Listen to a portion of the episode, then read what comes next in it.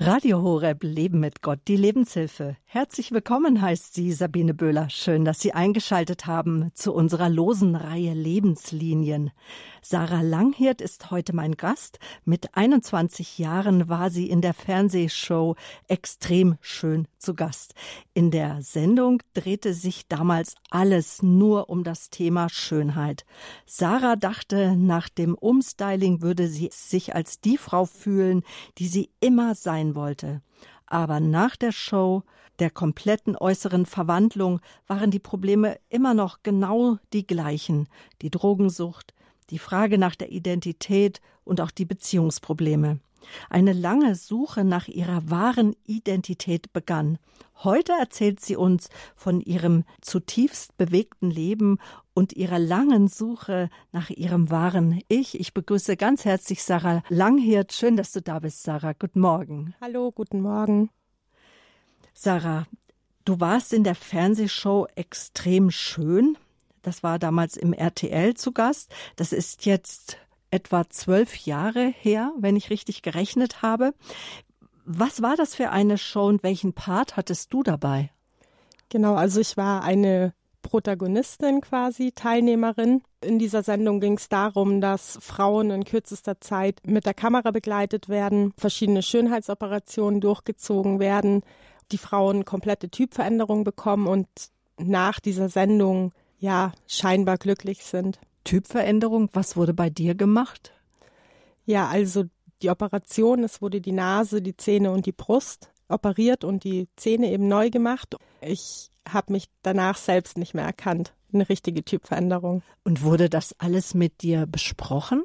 Also die Operation Natürlich, aber bei der Typveränderung hatte ich kein Mitspracherecht. Was hat sich dann verändert bei der äußeren Typveränderung? Ich hatte davor lange dunkle Haare. Anschließend hatte ich ganz kurze blonde Haare.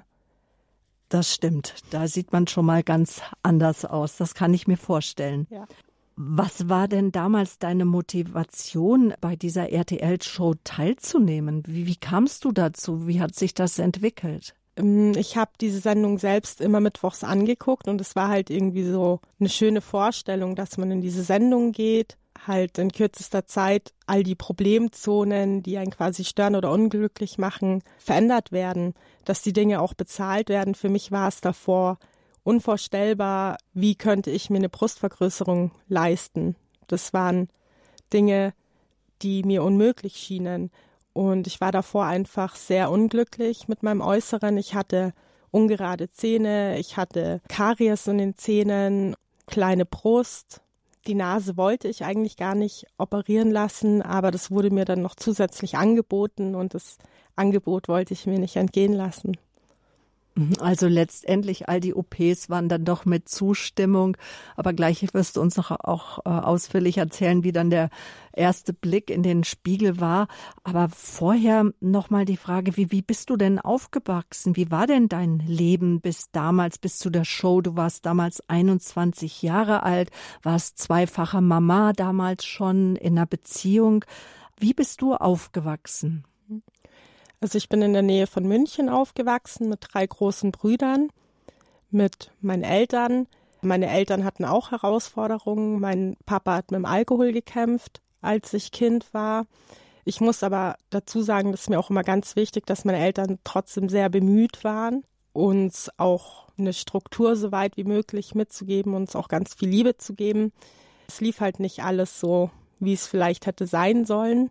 Durch meine großen Brüder bin ich halt ja relativ früh auch in Kontakt mit Drogen dann gekommen. Was heißt große Brüder? Wie war der Altersabstand? Mein ältester Bruder ist fast zwölf Jahre älter als ich.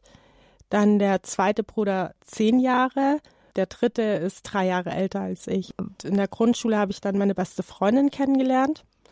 Ihr Papa hat äh, Marihuana zu Hause angebaut, hat uns Kindern gegenüber auch kein Geheimnis daraus gemacht.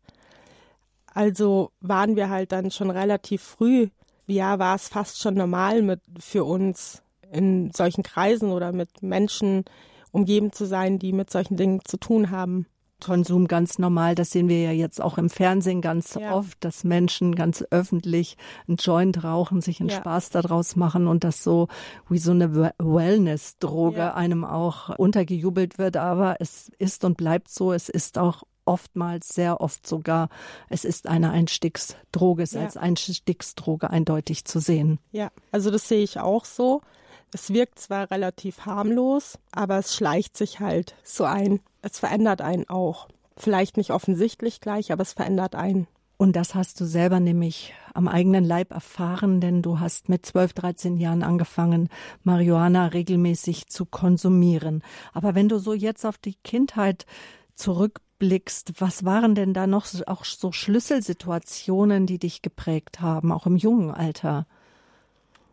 Hm, Schlüsselsituationen in meinem jungen Alter waren auch meine Großeltern, die ähm, auch sehr gläubig waren, die uns eigentlich, also meinem Bruder und mir hauptsächlich immer wieder ans Herz gelegt haben, sie würden sich wünschen, dass wir uns auch taufen lassen und halt in die katholische Kirche auch einsteigen. Ja, eine weitere Situation war, dass ich relativ früh mit sieben ungefähr ähm, bei meinen Brüdern im Zimmer durchs Schlüsselloch geschaut habe, einen meiner Brüder gesehen habe, wie er sich ähm, Heroin gespritzt hat. Ja, es war eine ganz komische Situation, weil es war irgendwie was Verbotenes. Ich wusste zwar nicht was im Alter von sieben Jahren, aber es hat verboten ausgesehen. Irgendwie war da so ein Schock, aber irgendwie auch so ein Reiz an dem Verbotenen. Also ich habe gemerkt, irgendwie zieht mich das schon an, dass da was im Verborgenen passiert, dass die Eltern das nicht wissen dürfen. Meine Brüder waren ja wie auch Vorbilder für mich. Wenn meine Brüder das gemacht haben, dann hat das irgendwie automatisch unterbewusst mein Interesse geweckt. Im Nachhinein, wenn wir jetzt auch über Vorbilder sprechen, Menschen, die einem prägen im Leben, wie würdest du die Vorbilder jetzt heute mit dem neuen Blick, den du hast, auch durch die Augen Jesu, wie siehst du sie heute? Heute sehe ich es als keine guten Vorbilder. Also Stück weit schon. Der Familienzusammenhalt bei uns in der Familie sehr, sehr stark ist. Das finde ich schon ein gutes Vorbild. Aber viele Dinge, was ich gesehen habe bei meinen Brüdern oder auch anderen Leuten, die in Vorbildfunktionen waren in meinem Leben, befinde ich nicht für gut. Und wie ging es dir denn dann so in der Schule? Damals warst du sieben, bist wahrscheinlich gerade ein, zwei, drei Jahre in der Schule gewesen. Als du das gesehen hast, hat dein Bruder, hat er noch bei euch zu Hause gelebt? Es war der zweitälteste Bruder. Ja, zu der Zeit hat er bei uns zu Hause noch gelebt, aber er ist dann in so ein Ausbildungswerk auch gezogen. Also er kam dann immer nur Wochenendes nach Hause. In der Schule, ich war eher immer so ein unruhiges Kind. Ich war in der Schule, ich will jetzt nicht sagen, so voll der Außenseiter, was gemobbt worden ist. Aber ich bin schon immer mit den anderen Kindern angeeckt, weil ich halt irgendwie anders war. Ich war nicht so dieses klassische Mädchen, was mit den Mädchen abgehangen ist. Ich war halt lieber immer bei den Jungs und habe mit denen Fußball gespielt auf dem Pausenhof und so, aber da gab es auch Situationen, ich war halt ein Mädchen und bin dann irgendwie auch immer wieder halt mit den Jungs angeeckt und irgendwie habe ich mich so nirgends so wirklich dazugehörig gefühlt. Wie kam es dann zu dem ersten Kontakt, dass du selber konsumiert hast, das erste Mal Gras, Marihuana geraucht hast? Wie kommt man überhaupt als Zwölfjähriger an so ein Zeug ran? Ich war bei meiner besten Freundin zu Besuch zu Hause und wir wussten ja, dass ihr Papa eben Marihuana anbaut. Bis dato hat er uns aber nie irgendwas gegeben. Es gab eine Situation, dass er ähm, einen fertigen Joint im Wohnzimmer hat liegen lassen und der Vermieter hat geklingelt. Und meine beste Freundin hat aus der Situation heraus den Joint versteckt, damit der Vermieter den nicht sieht. Ihr Papa hat diesen Joint vergessen und irgendwann nach drei Wochen hat sie zu mir gesagt, Sarah, ich habe vor drei Wochen ungefähr einen Joint versteckt. Der Papa hat es irgendwie vergessen. Wollen wir den zusammen rauchen? Und das war unser erster Joint. Wir haben danach irgendwie, also gefühlt zwei Stunden, ich kann jetzt die Zeit nicht wirklich einschätzen, aber wir haben nur gelacht und uns irgendwie amüsiert. Und euch ja. war nicht schlecht. Normalerweise, die Nein. meisten erzählen, dass einem erstmal total schlecht nee. ist. Wir haben zwar gehustet, ja. ordentlich, ähm, aber also schlecht war uns nicht. Wir haben mhm. eigentlich nur gelacht, ja. In den Lebenslinien hier bei Radio Horeb ist Sarah Langhirt zu Gast. Sarah war in der Show extrem schön und sie erzählt uns heute von ihrer langen Suche nach ihrem wahren Ich. Heute sagt sie, meine Berufung ist es, Gottes Kind zu sein. Sie ist Mutter und bezeichnet sich auch gerne als Evangelistin. Wir sind gerade dabei zu hören, wie so ihre ersten Lebensjahre waren.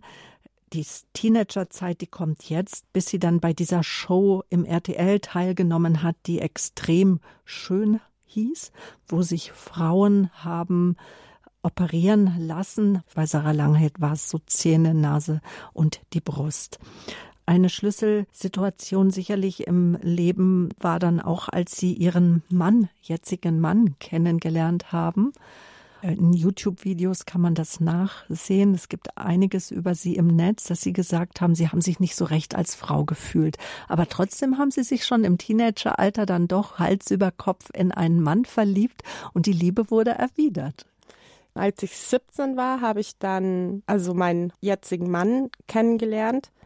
Ich war total schüchtern, ihn anzusprechen. Das ging eigentlich alles über eine Freundin von mir. Er hat ja auch gekifft und er konnte das irgendwie so meine kleine Welt verstehen. Und wir haben uns irgendwie ähnlich gefühlt und so hat es halt dann gepasst und er hat mich so genommen, wie ich halt war.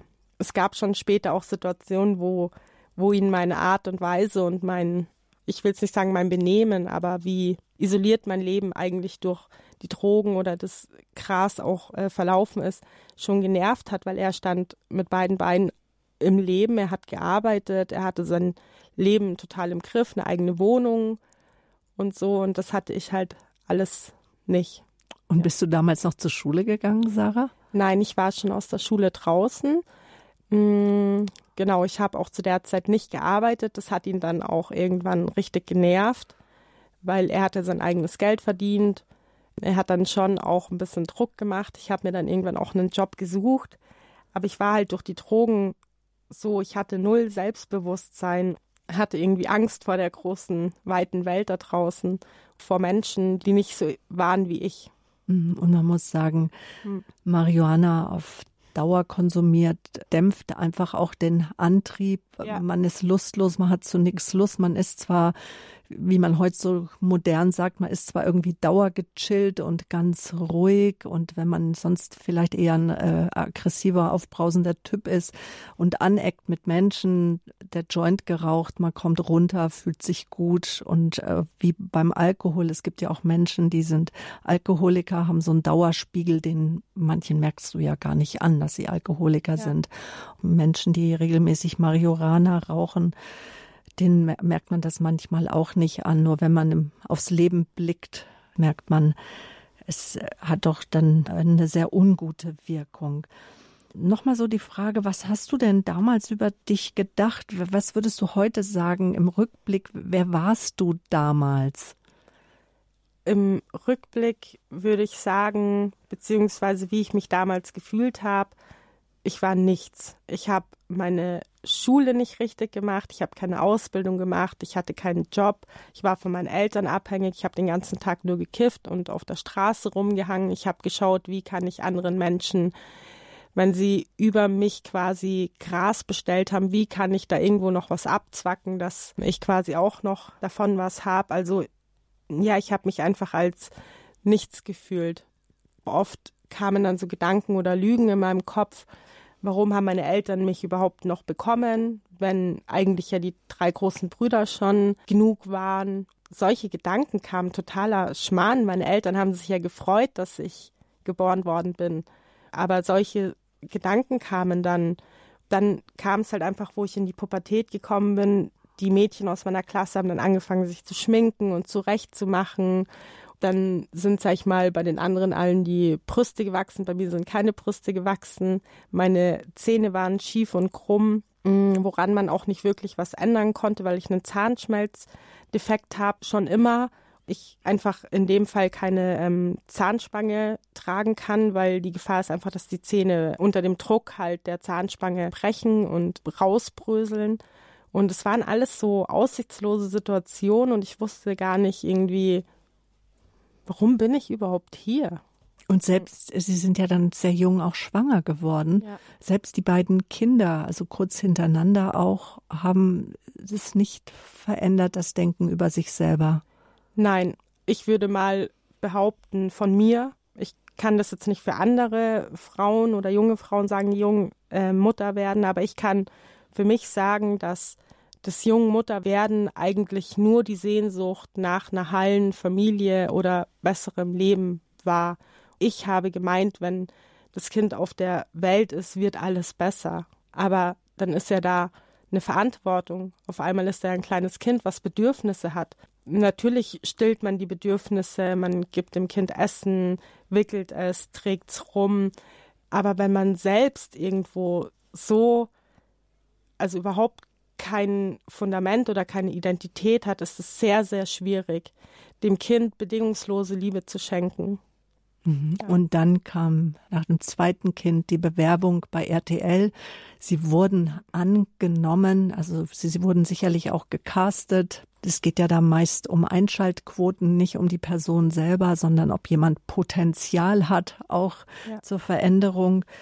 Und der Plan ist ja nicht aufgegangen. Jetzt machen wir einen kurzen Sprung. Wie war denn dann der erste Blick in den Spiegel nach all diesem Umstyling, nach all diesen OPs, nach diesen sechs Wochen auch weg von der Familie? Du durftest dann vor der Show den ganzen Tag überhaupt nicht in den Spiegel gucken, hast eben schon erzählt von langen dunklen Haaren zu kurzen blonden Haaren. Wie war es dann? Mm, es war ein riesengroßer, ich würde sagen, Schlag ins Gesicht als ähm, da war ein roter Vorhang über diesem Spiegel, die Kameras auf mich gerichtet und alle schon so in Spannung, wie reagiert sie jetzt? Und dann wurde dieser Vorhang vom Spiegel gezogen. Ich war einfach nur schockiert. Ich habe die Hände über meinem Gesicht zusammengeschlagen.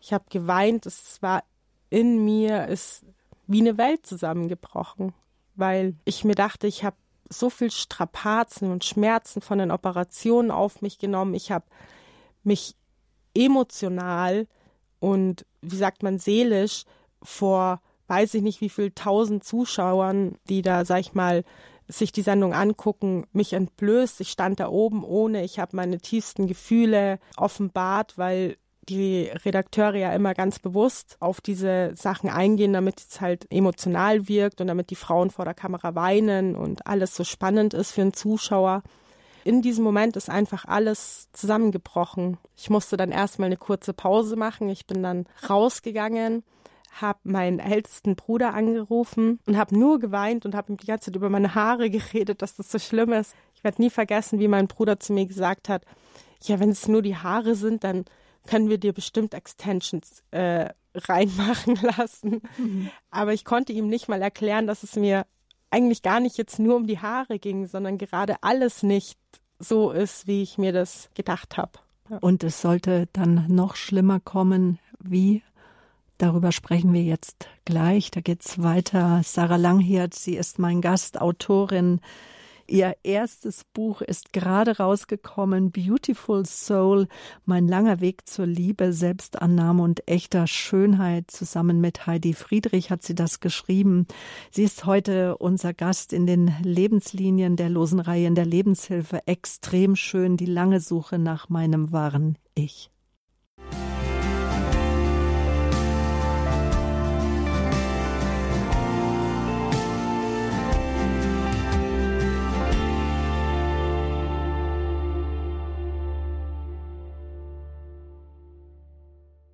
Aufstehen, nachdem alles eingestürzt zu sein schien, ein unerwartetes Licht mitten in tiefster Dunkelheit, Menschen, die zu neuen Ufern aufgebrochen sind, als ihre Zukunft in Ungewissheit versank. Sie haben eingeschaltet in der Reihe Lebenslinien. Wir lassen Sie teilhaben an Lebensgeschichten von Menschen, wo nur Gott das Drehbuch so schreiben kann. Es sind die Zeugen von heute, die hier zu Wort kommen und uns von unerwarteten Ressourcen und wunderbaren Wendungen berichten. Heute ist Sarah Langhirt mein Gast. Ich freue mich ganz sehr, dass sie da ist. Sie hat sich jahrelang überflüssig gefühlt und wertlos und überhaupt nicht weiblich, obwohl sie schon in ihrem 18. Lebensjahr zum ersten Mal Mutter wurde. Nach dem zweiten Kind witterte sie dann eine Chance der Veränderung und sie nahm an der RTL-Show extrem schön teil und ließ sich innerhalb von sechs Wochen völlig umstylen. Schöne neue Zähne, eine neue Nase, größere Brüste, eine völlig neue Frisur und ein anderes Outfit.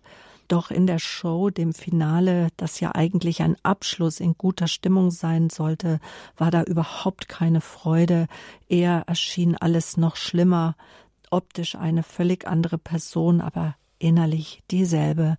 Du hast uns eben schon erzählt, dass du dann deinen Bruder angerufen hast und nur von den Haaren erzählt hast, aber eigentlich, weil du dem, was da innerlich in dir war, damals einfach auch, denke ich mal, noch gar keine Worte hattest, oder? Ja, richtig. Ich konnte das gar nicht definieren, was eigentlich das Problem an der ganzen Sache oder an mir ist, in mir ist. Ich, ich wusste ja gar nicht, was, was mhm. das Problem ist. Ja. Und als die Show dann ausgestrahlt wurde, ich denke mir, das war eine Aufzeichnung, oder? Ja, richtig. Du wusstest ja das Sendedatum. Ja. Wie ging es dir in der Zwischenzeit? Ich habe versucht, irgendwie die Chance zu nutzen, aber es war für mich ganz schwer umzusetzen im Alltag, weil du kommst nach Hause, du bist sofort wieder in der Mama-Rolle. Irgendwie das ganze Dorf oder Kleinstadt, wo ich gewohnt habe, wusste das dann irgendwie schon alle erwarten jetzt irgendwie, dass du anders bist, aber ich war immer noch irgendwie die alte, wenn nicht sogar veränderter, aber im negativen Sinne, weil in mir irgendwie auch so ein Schmerz war über die ganze Situation. Die Zeit dann auch bis zu dem Ausstrahlungstermin war irgendwie nicht schön. Einfach so ja, so bedrückt. Und immer noch weiter der Drogenkonsum, immer noch weiter das Haschischrauchen oder kamen noch andere Drogen hinzu? Nee, zu dem Zeitpunkt ähm, habe ich nur Marihuana konsumiert. Ich weiß noch, wir hatten einen Fahrer, der hat meinen Mann und mich von diesem Finale nach Hause gefahren. Um drei Uhr in der Nacht war das Finale dann ähm, vorbei. Und wir kamen zu Hause an um drei Uhr in der Nacht. Und das Erste, was ich zu ihm gesagt habe, ich würde gerne einen Joint rauchen. Ich hatte in den sechs Wochen gar nicht gekifft, weil ich halt abgelenkt war und guter Dinge war. Ja, das erste, als ich nach Hause kam, war, ich will einen Joint rauchen. Und das habe ich dann auch gemacht. Die Zeit darauf habe ich halt dann immer mehr Gras geraucht, mehr Gras geraucht, weil dann irgendwie, also aus heutiger Sicht würde ich sagen, auf einmal war eine Lüge in mir drinnen. Ich habe sechs Wochen lang jetzt was verpasst oder nicht genug Gras bekommen. Und irgendwie war dann in mir wie so eine Mangelerscheinung, ich brauche mehr, mehr, mehr. Mhm. So. Mhm. Also aus heutiger Sicht total irre eigentlich, aber in dem Moment wusste ich es ja nicht besser. Ja. Wie hast du denn das dann mit den Kindern gemanagt, das Kümmern um die Kinder? Wie ging es dir so nervlich dann? Hm. Also nervlich ging es mir gar nicht gut. Ich habe halt funktioniert. Also ich habe mich schon um Haushalt, Kochen, Wäsche und so die Grunddinge gekümmert, aber so Sachen unternehmen oder das mit den Kindern zum Spielplatz oder zum See oder auf irgendwelche Bauernhöfe oder wie auch immer, das haben alles meine Eltern gemacht. Und dann bist du wieder schwanger geworden. 2015, genau. Mit der Hoffnung, dieses Kind wird jetzt alles besser machen. Und wie alt warst du dann damals? Dass wir so eine Idee haben von der Zeitspanne. 21 warst du bei den Schönheits-OPs. 25 war ich dann. Aber ich glaube, da ging es erst so richtig los. Als das Kind drei Monate alt war, hast du dann auch noch mal eine Krise gehabt. Genau, als die Kleine drei Monate alt war. Also mein damals Freund, jetzt heutiger Mann und ich haben ja gekifft und wir haben auch Gras verkauft, um unseren eigenen Konsum zu finanzieren. Wir hatten dann natürlich Kundschaft, die tagtäglich bei uns ein- und ausgegangen ist. Und da gab es einen Typen, der oft dann abends noch bei uns geblieben ist und bei uns konsumiert hat und so. Der hat eben immer Speed konsumiert. Eines Abends dann, wo die Kleine drei Monate alt war, also das ist ja wie bei Koks, man zieht, also macht dann Lines, nennt sich das. Es ist, ist ein Pulver. Ja, genau, wie ist im ersten Moment könnte man meinen, es ist Koks, aber es ist, ich kann jetzt nicht sagen direkt der Dreck vom Koks, aber es geht schon so in die Richtung. Es ist, ja, Gift. Ja. Eines Abends dann eben, er hatte das schon öfter angeboten, aber ich hatte es immer verneint und an diesem einen Abend, warum auch immer, hat er wieder gefragt, mein Freund und mich, ob wir denn auch wollen. Ja, ich habe ja gesagt. Also, weil man sich das auch vorstellt, an diesem einen Abend, die erste Nase, die ich quasi gezogen habe, war so vielleicht zwei Zentimeter lang. Und nach einer Woche habe ich schon Nasen gezogen, die waren sieben, acht, neun Zentimeter lang. Ja. Und dann wurde es, glaube ich, immer mehr. Richtig, mhm. genau. Ich habe halt dann an dem ersten Abend, ich habe die ganze Nacht durchgeputzt und ich habe mich gefühlt, als könnte ich jetzt irgendwie die Welt erobern und wäre jetzt die beste und tollste und könnte mit meinen Kindern, keine Ahnung, mir wäre jetzt irgendwie alles möglich. So habe ich mich gefühlt. Auch mit den Kindern Ausflüge machen, was vorher die Eltern gemacht haben. Genau, aber am nächsten Tag kam dann schon die, wie sagt man, böse Erwachung oder ja. Klatsche, weil ich dann natürlich langsam runtergekommen bin. Und in dem Moment, wo man es jetzt sieht, gibt der Körper auf einmal alles. Mhm. Und wenn man runterkommt, ermüdet der Körper. Aber der Kopf ist die ganze Zeit da. Mhm. Der Körper wird schwach und ist eigentlich auf Ausruhmodus, aber der Kopf ist die ganze Zeit da und arbeitet und arbeitet und macht sich Gedanken und Gedanken. Ich war nicht in der Lage, mit den Kindern irgendwas zu machen in dem Zustand. Woher kam denn das Geld? Wie finanziert man denn sowas? Weil das ist ja nicht gerade preiswert. Ja. Also oft war es so, dass wir das halt gegen Gras dann getauscht haben, das Zeug. Also zu der Zeit war es so, dass man ein Gramm Speed für 15 Euro bekommen hat. Wir haben das dann oft gegen Gras getauscht, aber es war auch ganz oft so, dass wir Ende des Monats Schulden bei unserem Dealer hatten, wo wir das Gras her hatten und bei dem Speed-Lieferanten quasi. Also wir haben dann oft aus unserer eigenen privaten Tasche, wo wir eh nichts kaum hatten, immer draufgezahlt, jeden Monat. Mhm. Und Ihr Mann hat auch angefangen, Speed zu ziehen. Ja, schon und, vor mir. Und die Kinder haben das, haben Sie das dann auch mitbekommen? Wie haben denn dann die Kinder auch reagiert auf ja. die Zustände der Eltern? Hm. Die Kinder konnten das natürlich nicht deuten. Kinder waren unzufrieden. Also es war eine ganz, ganz schlimme Atmosphäre.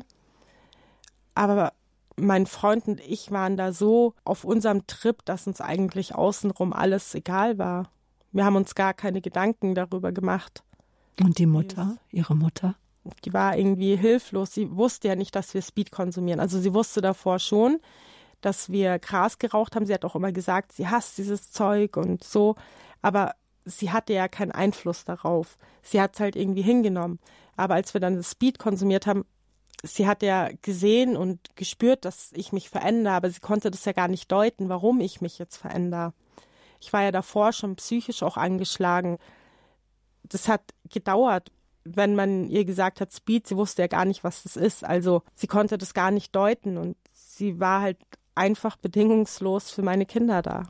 Sie hat jeden Tag ist sie gekommen, hat die Kinder abgeholt, ist mit denen raus, hat versucht, ihnen einfach Normalität zu geben. Und ich bin mir auch fast sicher, wenn meine Eltern nicht gewesen wären, weiß ich nicht, ob die Kinder bei uns überhaupt heute noch leben würden. Ob ja. man ihnen die Kinder nicht ja. entzogen hätte. Ja, genau. Mhm. Ich habe dieses Speed ungefähr zehn Monate konsumiert. Meine rechte Niere hat dann angefangen, Probleme zu machen. Ich war mehrmals im Krankenhaus. Also auf meiner Niere hat sich schon so ein komplett grauer Schleier auch gebildet. Die Ärzte konnten das aber nicht deuten. Also klar können sie im Blut sehen, das sind irgendwelche Substanzen, aber wenn du jemanden damit konfrontierst und er es trotzdem abstreitet, mhm. bist du als Arzt machtlos irgendwie. Mhm. Also sie haben abgestritten, dass ja, sie genau. Substanzen konsumieren, die ja. man vielleicht nicht konsumieren sollte, die Richtig. gesundheitsschädigend sind. Ja. Und ich hatte halt tagtäglich Schmerzen mit der Niere. Also das war so extrem, dass ich aus dem Stehen heraus einfach zusammengesackt bin, weil dieser Schmerzpegel so hoch war. Also es war ein total schrecklicher Zustand. Dann habe ich ungefähr zehn Monate lang dieses Speed konsumiert und es hat mich wirklich körperlich und psychisch komplett kaputt gemacht. Und ich saß oft auf meinem Balkon dann, habe so einen Himmel geschaut und habe dann meinen Joint geraucht und dann, also aus heutiger Sicht eine total absurde Situation, aber ich habe dann immer wieder so gesagt, Gott, wenn es dich gibt, bitte hilf mir. So in meiner Verzweiflung. Und dann hatte ich ja auch jeden Tag Streitereien mit dem Papa meiner Kinder. Also wir haben uns wirklich gegenseitig sowas von respektlos behandelt. Also wir haben gegenseitig uns die Schuld in die Schuhe schieben wollen, wer jetzt schuld an unserer Situation ist. Wir haben uns nur im Kreis gedreht. Und wenn es dann ganz schlimm war, sind wir aufeinander losgegangen. Ich habe ihm das Gesicht aufgekratzt. Ich habe ihn mit Putzmitteln ins Gesicht gespritzt. Also total irre aus heutiger Sicht. Aber das war dieser Zustand. In den Drogen total durch den Wind, ja, irgendeinen Schuldigen suchen für seine Situation. Als dann für mich klar war, ich habe auch diesen Streit nicht mehr ertragen. Ich hatte keine Kraft mehr körperlich, um vom Kopf her mich mit ihm auseinanderzusetzen. Immer die Kinder am Weinen und Geschrei und eine meiner Töchter, meine Älteste, hat mal meinen Bruder gefragt, ob er ihr denn die Nummer von der Polizei auf einen Zettel schreiben könnte, dass sie Hilfe holen kann, wenn wieder irgendwas ist. Lauter so Situationen, ich habe einfach das nicht mehr ertragen. Es, könnte man sagen, es ist dann auch eskaliert zu Hause total. Ja, richtig. Dann kamen für mich irgendwie so immer wieder die Gedanken, ich habe nichts erreicht in meinem Leben. Egal was ich begonnen habe, ich habe nie irgendwas in meinem Leben durchgezogen. Ich habe immer nur versagt. Dann kamen halt irgendwie so diese Gedanken, ich will nicht mehr leben, ich ertrag's nicht mehr dann war für mich klar, ich werde mein Leben beenden und wenn ich es beende, dann werde ich mich vor die S-Bahn schmeißen, damit es noch so viele Menschen wie möglich mitbekommen. Weil oft ist es ja so, wenn jemand sich so das Leben nimmt, dann ist oft stundenlang steht die Bahn still und so weiter. Es und geht durch die Medien, jeder nimmt Anteil, jeder fragt, genau. wer war denn das? Ja. Total absurd, aber damals waren das meine Gedanken. Kranke Gedanken auch ja. durch die Drogen ja. mit, denke genau. ich, angefacht. Ja, genau dann habe ich angefangen, für meine Brüder Abschiedsbriefe zu schreiben. Dann war es eigentlich nur noch eine Frage der Zeit. Es hat eigentlich nur noch dieser Funken-Moment gefehlt, wo ich losgehe und es einfach mache. Dann habe ich aber eben einen alten Freund von einem meiner Brüder wieder getroffen. Und den habe ich ganz viele Jahre nicht gesehen in dem Ort, wo ich ähm, zu der Zeit gewohnt habe der ist an mir vorbeigelaufen und ich habe irgendwie hat er meine Aufmerksamkeit in dem Moment gecatcht, obwohl außenrum schon alles an mir so nur noch vorbeigeflogen ist. Es hat mir keine Ruhe gelassen, woher ich diesen Typen kenne. Ich konnte ihn halt nicht zuordnen. Und dann habe ich über das Social Media Profil von einer Freundin, wo ich wusste, die kennt jeden aus diesem Dorf oder aus dieser Kleinstadt, ich mir gedacht, da suche ich jetzt mal. Und tatsächlich hatte sie den in ihrer Freundesliste. Und dann habe ich den angeschrieben und habe ihn gefragt, sag mal, woher kennen wir uns? Ich sagte, ja, ich bin der Dave. Ich war früher mit deinem Bruder unterwegs und befreundet und so. Und dann hat es Klick gemacht, dann konnte ich ihn wieder zuordnen. Dann ging es eigentlich um meinen Bruder. Er fragte mich, wie es dem geht und so. Und ich sagte ihm halt, ja, er hat so seine Kämpfe mit verschiedenen Sachen dann hatte der Dave einen Satz geschrieben oder einen, längeren Text eigentlich geschrieben, also wo er eigentlich von einer unverdienten Gnade erzählt hat. Und dann stand in diesem Text ähm, drin, Jesus ändert nicht die Umstände, er ändert dich in den Umständen. Dann saß ich da, das hat so eingeschlagen in mir wie eine Bombe. Ich kann das nicht beschreiben. Ich saß da, ich habe angefangen zu weinen, ich habe Emotionen gefühlt in diesem Moment es war wie so, wie wenn Schuppen von den Augen fallen. Auf einmal hat das Sinn für mich ergeben. Mein Inneres muss sich verändern. Und dann bin ich in der Lage, die äußeren Dinge quasi anzugehen, die Umstände anzugehen, weil es bringt nichts, wenn die Umstände sich ändern. Ich habe ja durch Schönheitsoperationen mein ganzes Äußeres verändert und das hat überhaupt nichts gebracht. Das war eigentlich so der Schlüsselmoment in allem, wo es wirklich Klick gemacht hat in mir, wo ich gecheckt habe, okay, mein Inneres muss sich verändern. Das liegt ganz allein an mir, an meinem Inneren.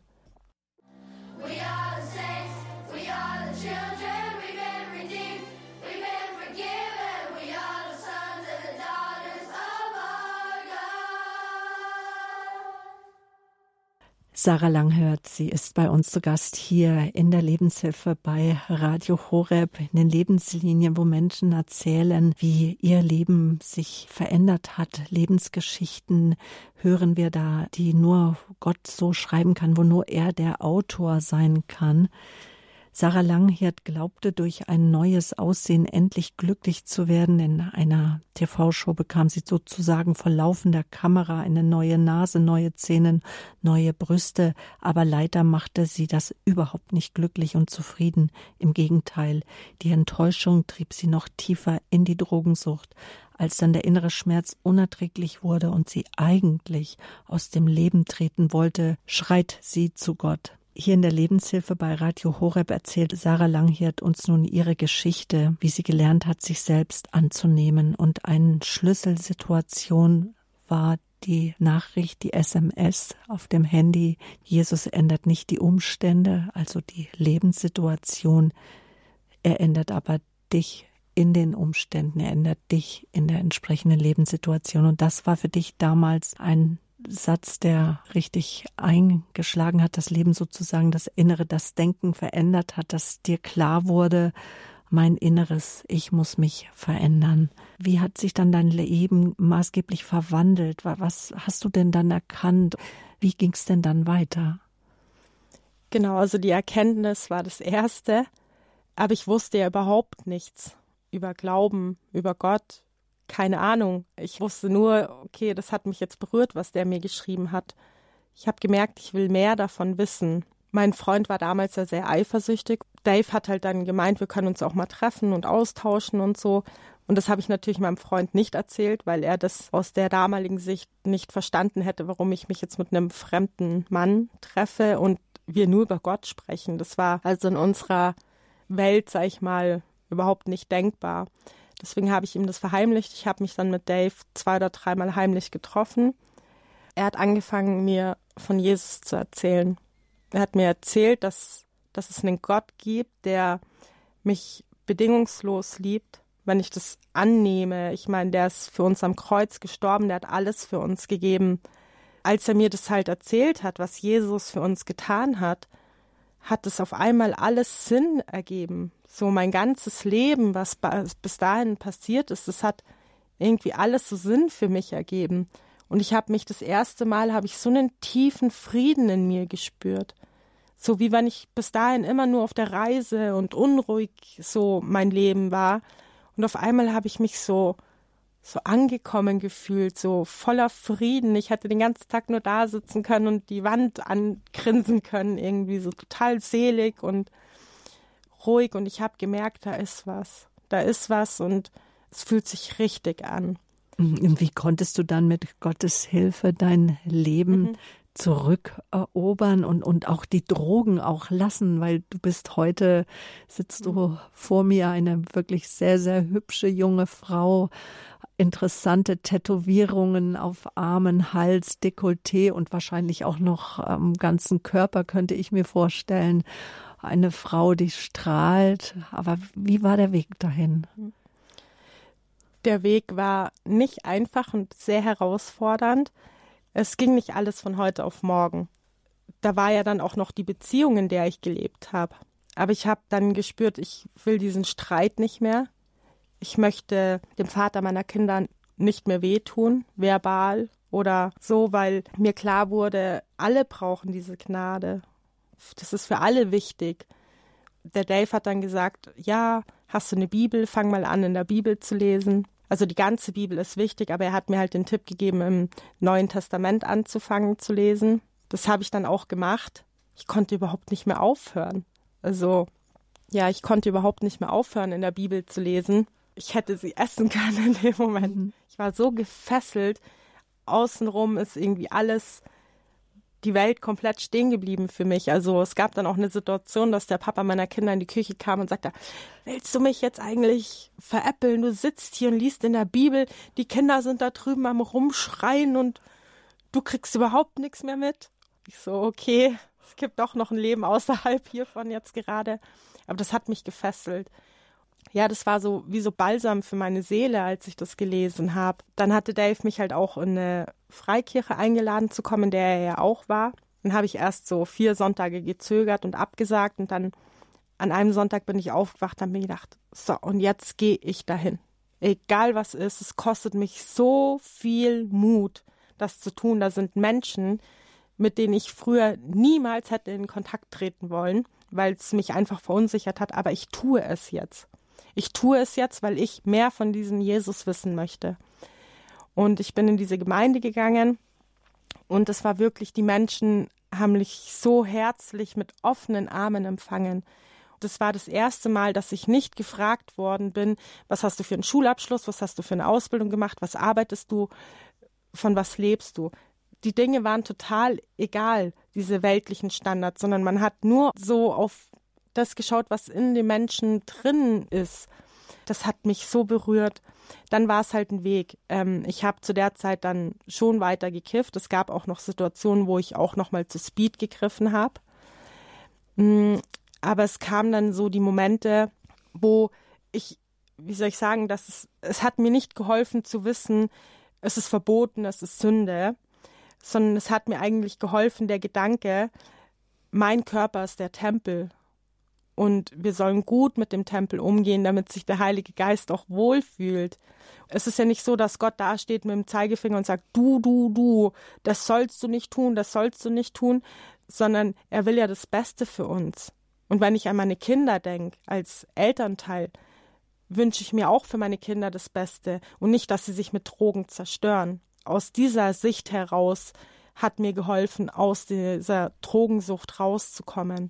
Es ging nicht von heute auf morgen und es gab auch Situationen, wo ich schwach geworden bin. Aber mir ist vergeben. Mir ist vergeben. Ja. Wie hat denn Ihr Freund damals das Ganze aufgenommen? Hat die Beziehung das ausgehalten? Nein, Sarah? die Beziehung hat es nicht ausgehalten. Es kam dann der Punkt, wo wir beide, ich auch aus Glaubenssicht an den Punkt gekommen bin, die Beziehung ist nicht gut. Wir tun uns gegenseitig nicht gut.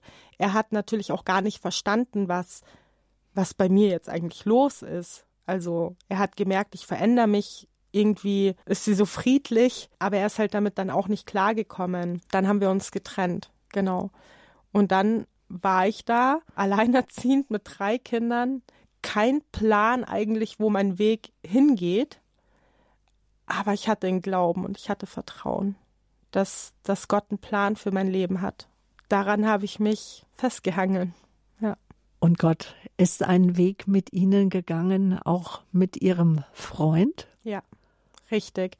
Also meine älteste Tochter hat sich dann im Jahr 2017 taufen lassen, bei uns in der Freikirche. Und sie hat ihren Papa eingeladen zu der Taufe. Bei der Taufe war er so vom Heiligen Geist berührt, dass er gespürt hat, okay, hier ist eine Kraft. Und ich will wissen, was die hier tun und ich will mehr davon wissen, wie es mir ging. Aber er konnte das von mir nicht annehmen, weil einfach zu viel passiert ist. Und es war auch wichtig, dass er die Begegnung mit Jesus und das Kennenlernen mit Jesus unabhängig von mir hat. So hat Jesus uns unabhängig voneinander in einem Zeitabstand von drei Jahren komplett verändert. Ja dann nach dreieinhalb Jahren Trennung und Veränderung sind wir wieder zusammengekommen. Wir haben noch eine Tochter bekommen, wir haben geheiratet, wir sind umgezogen, dürfen die Gnade des Herrn erfahren.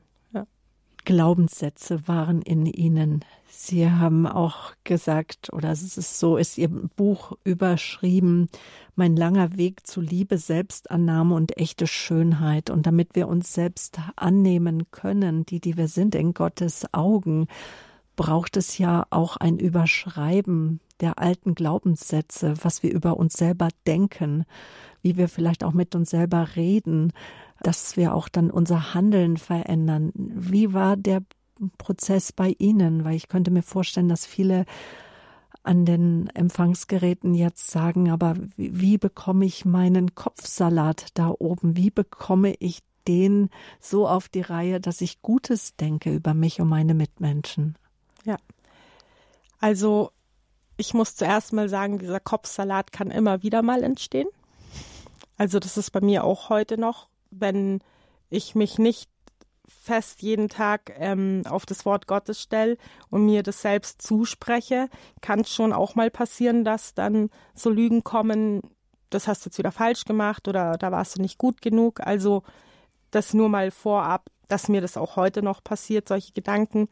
Genau, ähm, wie habe ich das geschafft, das zu ordnen? Mhm also was mir sehr geholfen hat, war, das war ein Tipp von meinem Pastor, stell dich jeden Tag vor den Spiegel und sag dir selbst laut und schau dir dabei direkt in die Augen, ich bin ein geliebtes Königskind.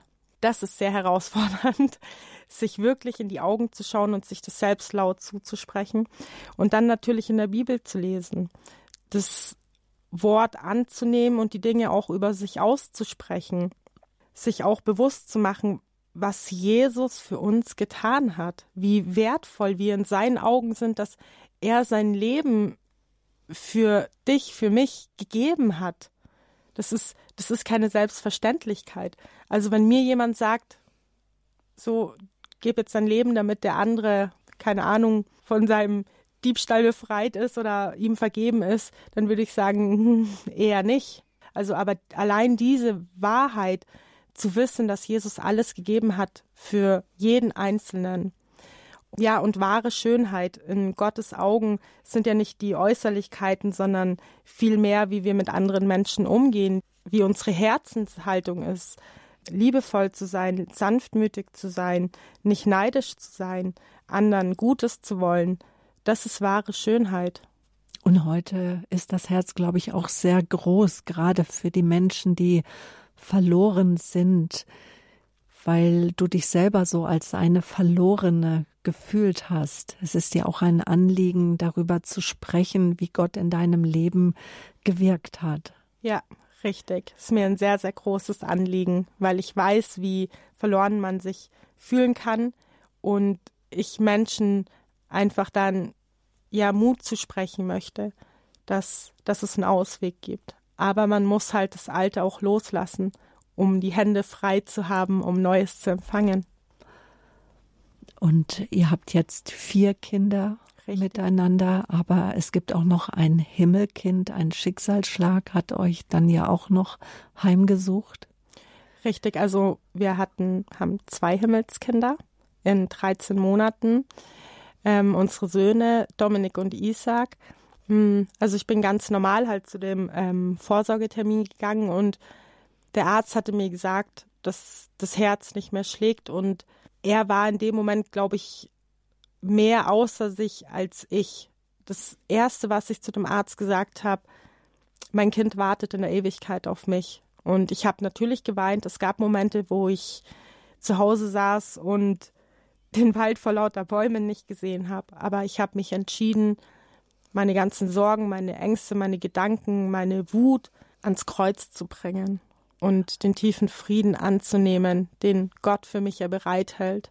Es gibt auch jetzt noch Momente, wo mal eine Träne über meine Wange fließt und ich denke mir, ach, jetzt wäre er vielleicht so und so alt, aber ich weiß, dass die Jungs am besten Ort warten, da wo wir ja hinwollen.